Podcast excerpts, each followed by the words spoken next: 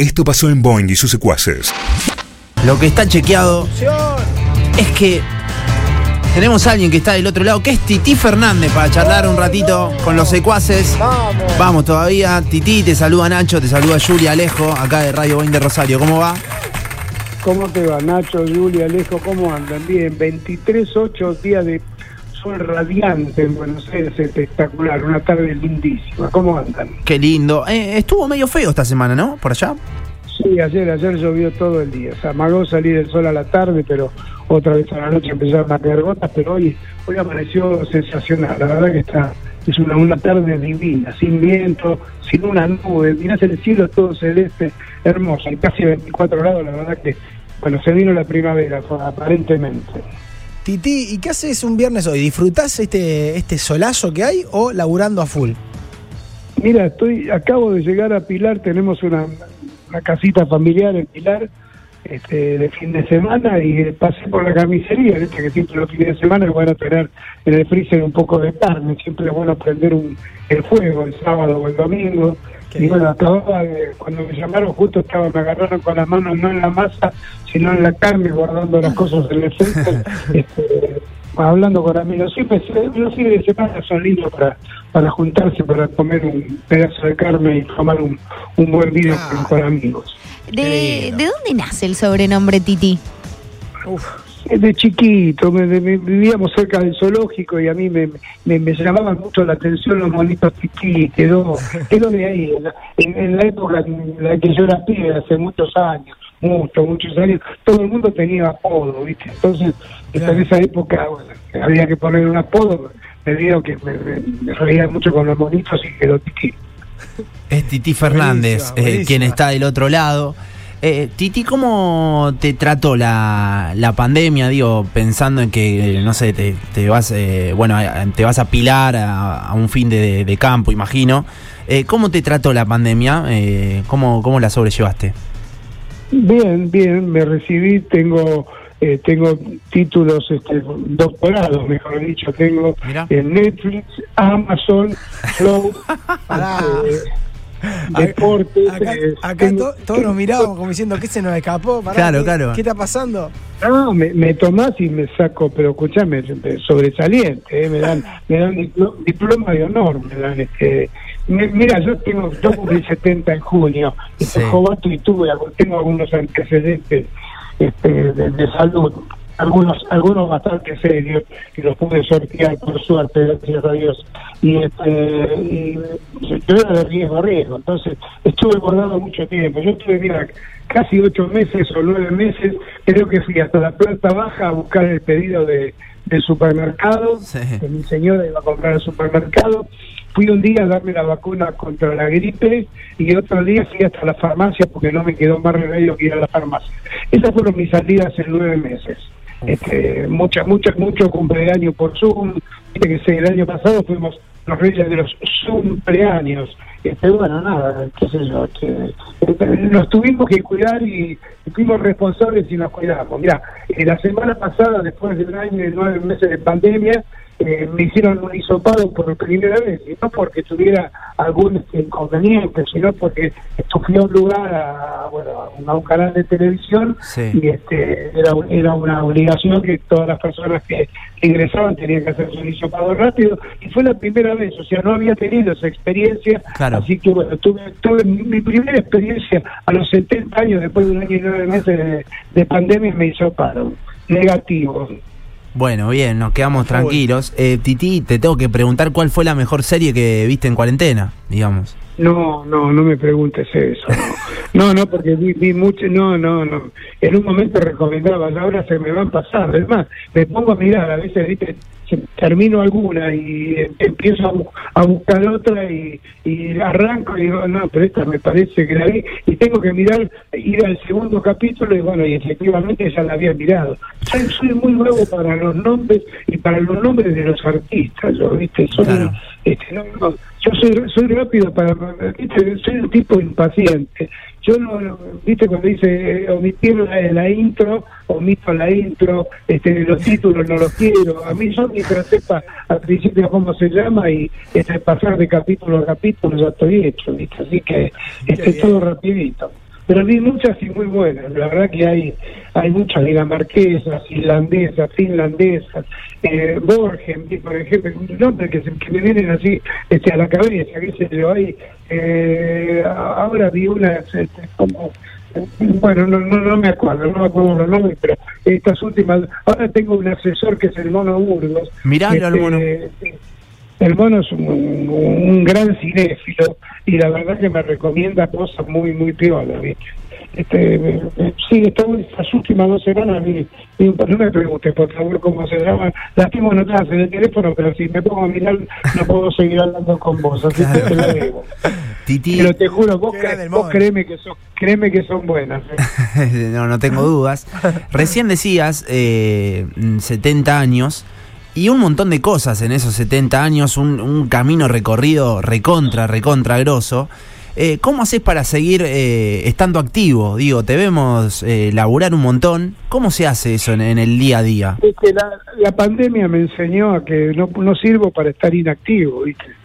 O sea, me sentía, qué sé yo, en un momento dije, bueno, algo tengo que hacer. No salía, entonces caminaba todos los días 12.000 pasos en mi casa. Iba de, de- del pasillo, pasillo, cocina, cocina, living, living, pasillo, pasillo, cocina. O sea, viste, cuando tenés, si nosotros tenemos un departamento que tiene doble circulación. Sí. Entonces, pero lo gracioso es que, no es que hacía los 12.000 pasos, porque eso era, era caminar más o menos unas dos horas por día. Eh, yo tenía horarios insólitos. Por ahí me despertaba a las 5 de la mañana y en vez de ponerme a mirar tele, porque en pandemia todos tuvimos horarios insólitos. No sabíamos a qué hora lo dormíamos, a qué hora nos despertábamos, cuándo amanecía, cuándo oscurecía. Entonces por ahí me verías a las 5 de la mañana como un boludo caminando alrededor de mi casa, ¿viste?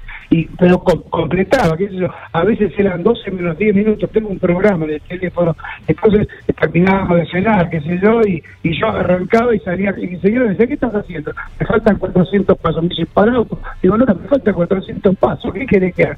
Como un boludo dando vueltas hasta completar los 400 pasos para llegar a los 12.000. Ahora ya me olvidé, hace como, como tres meses que si camino 3.000 es mucho, ¿viste? Claro, claro, claro. Eh, Titi, vos sabés que nos soplaron el dato de que en un momento te aprovechás como un poquito de, de tu fama para evitar las colas.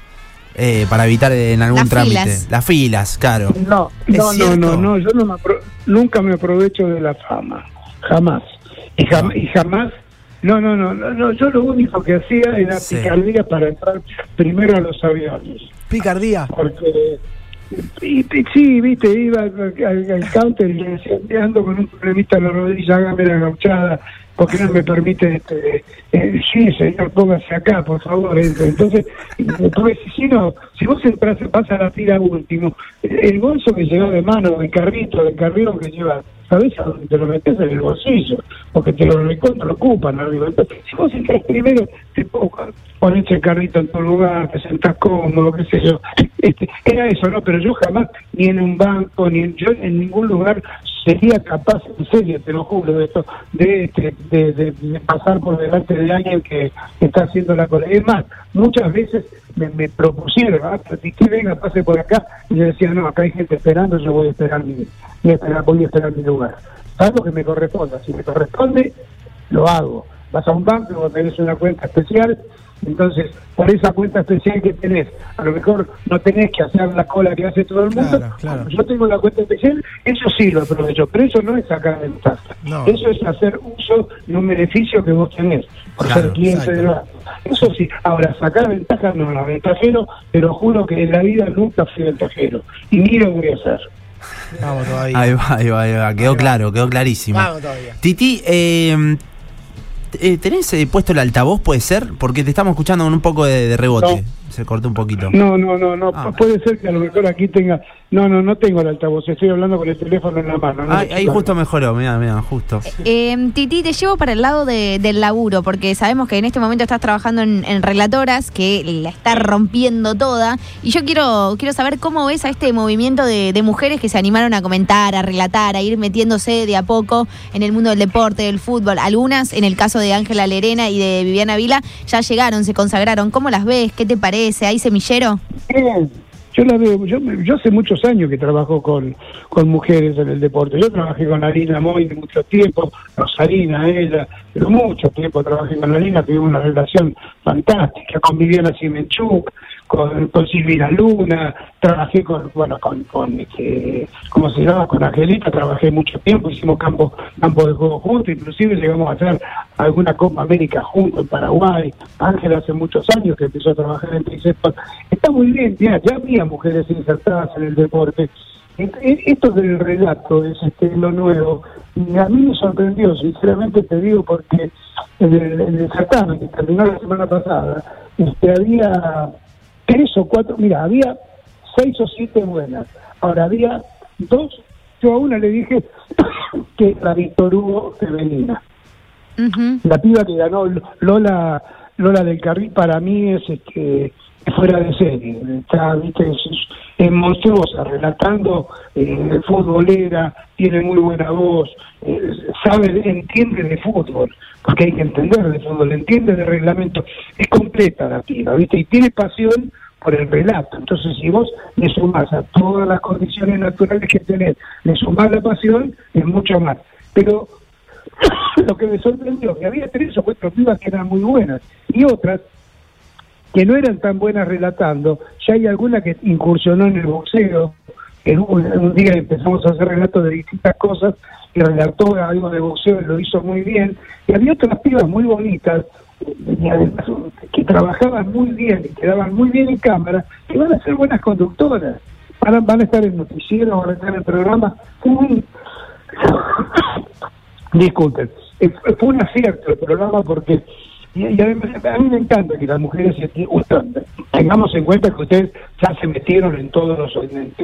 están en los ministerios. La, mujer ha conseguido, a fuerza de, de, de, laburo, de tesón, de estar, ha conseguido un espacio que a lo mejor hace 20, 25 años no lo tenía.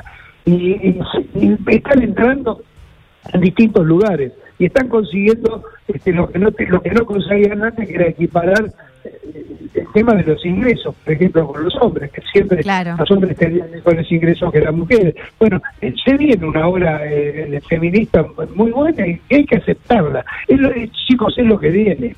Yo tengo nietos de 17 y, y, mía tiene 14 años y yo lo veo a los chicos, ¿viste? Eh, yo no, a los 17 años no era como Valentina ahora. Este, yo era, éramos diferentes. Este, y a medida que van pasando los años, las generaciones van cambiando, los chicos tienen otras inquietudes. Yo a los 17 años no sabía qué quería hacer, y mi nieto ya sabe lo que quiere hacer. Y yo, una de las ambiciones de mi vida sería ser presidente, me dijo la otra vez, para ver si les puedo dar una mano a los argentinos. 17 años tiene el tarado de mi nieto. Digo, ¿cómo vas a ser presidente? Son locos vos. Mirá los quilombos que tiene Alberto Fernández, o los que tuvo Magno, los que tuvieron todos los que fueron presidentes. O sea, es, es una broma la que estoy haciendo, pero sí, sí quiero quiero ser y, y, el tipo va al frente quinto año que termina ahora el mes que viene pero simultáneamente hizo el ingreso a la facultad. El tipo ya ya va a entrar directamente en la facultad yo yo ya rindió materias y las hizo muy bien en el ciclo básico. El tipo estudia inglés tiene inquietudes que este, nosotros hace 40 años 50 años no teníamos. Y bueno y, y las mujeres también tienen inquietudes. Antes las mujeres eran felices eh, cuando yo era muy joven, este, hace 50 años, cuando yo, yo me casé hace. Yo tengo un hijo que quedó con 47, o sea, claro. es periodista y está en Mendoza, pero cuando yo me casé, que tenía 21 años, las mujeres de mi edad, en esa época, la mayor ambición que tenían era conseguir un novio, casarse, formar una familia. Hoy las mujeres también a lo mejor quieren casarse, formar una familia, tener hijos, pero además quieren otra cosa no quieren ser la señora que está en la casa lavando, planchando, cocinando, esperando que llegue el marido para, para preparar la comida. ¿Se entiende lo que digo? Sí. Sí, sí, sí, sí, Es Titi Fernández, quien está del otro lado y quien está diciendo todo eso. Titi, quería preguntarte por ese momento en el que te invitaron los, los campeones del 86 a, a pasar al, al, vestuario en los festejos. ¿Qué, qué es, ¿Cuál es la primera imagen que se te viene a la cabeza? No, los campeones, bueno, yo era amigo de todos, pero el que me invitó fue el gran campeón. El que me invitó fue Diego. Este, pero me invitó porque porque él habíamos convenido otra cosa, él tenía que hablar con Alfonsín y con Víctor Hugo para todos los argentinos, pero en ese momento Diego prefirió que los argentinos, Alfonsín y Víctor Hugo, esperaban y ir a, a, a festejar con sus compañeros al vestuario. Y nada, me hizo participar de una, una ceremonia muy íntima, porque eso era una, era una cuestión muy, muy íntima. Eh, Ni siquiera había redes sociales en ese momento. Vos viste que hoy un festejo de la selección argentina, a los 10 minutos, porque el Papu Gómez firmó, porque el Kun firmó, o porque también me firmó, se ve en todo el mundo. En ese momento, en el 86, no había nada.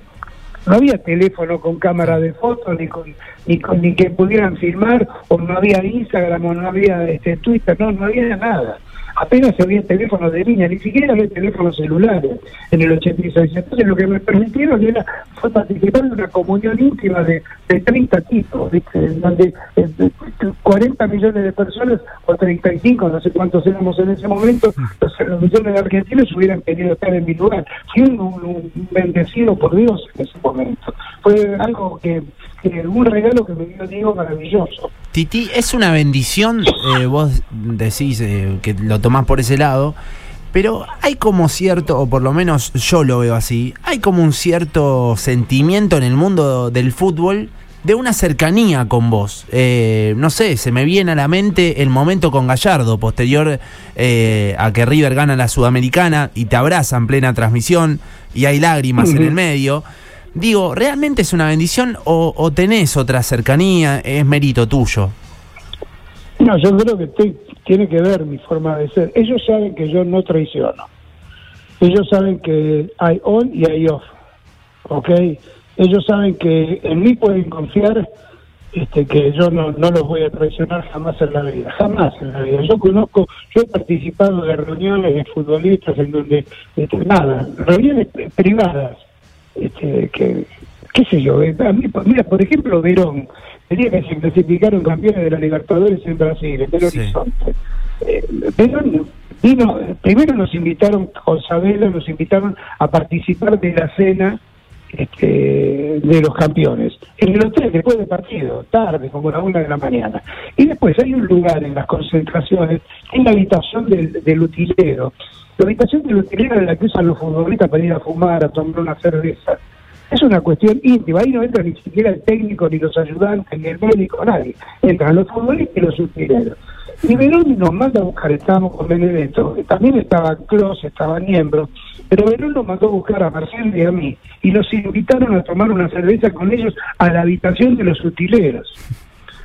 Pasó algo muy lindo, yo me acuerdo que yo yo dejé de fumar hace muchos años, pero de vez en cuando me fumo un puro. Y sí. yo tenía unos puros, y le regalé uno a Verón, y Verón no fuma, ¿viste? Porque no, no fumaba. Claro. Yo le digo, pero toma, esto es para un acontecimiento especial. Dice, hoy no lo voy a aprender. Bueno, eh, pasamos con ellos un rato agradabilísimo, tomamos una cerveza, hablamos de un mil bueyes perdidos, de la felicidad que tenían. Al día siguiente, cuando llegó estudiantes aquí en la Argentina, el recibimiento fue extraordinario. Tardaron cuatro horas para llegar a La Plata. Cuando llegan a La Plata, fueron a la gobernación de la provincia de Buenos Aires, porque los iba a recibir el gobernador, y llegaron en un micro de esos, viste, que, que, que no tienen techo, que van en la parte de arriba, y vieron era el capitán, era el emblema de este equipo de estudiantes. Entonces, cuando lo enfoca la cámara, muestra así, ¿sabés que tenía en la mano derecha? El puro que yo le había dado la noche anterior. No, así, ¿viste? Y lo mostraba, sí. y sabía que lo estaban firmando y lo mostraba. Y al día siguiente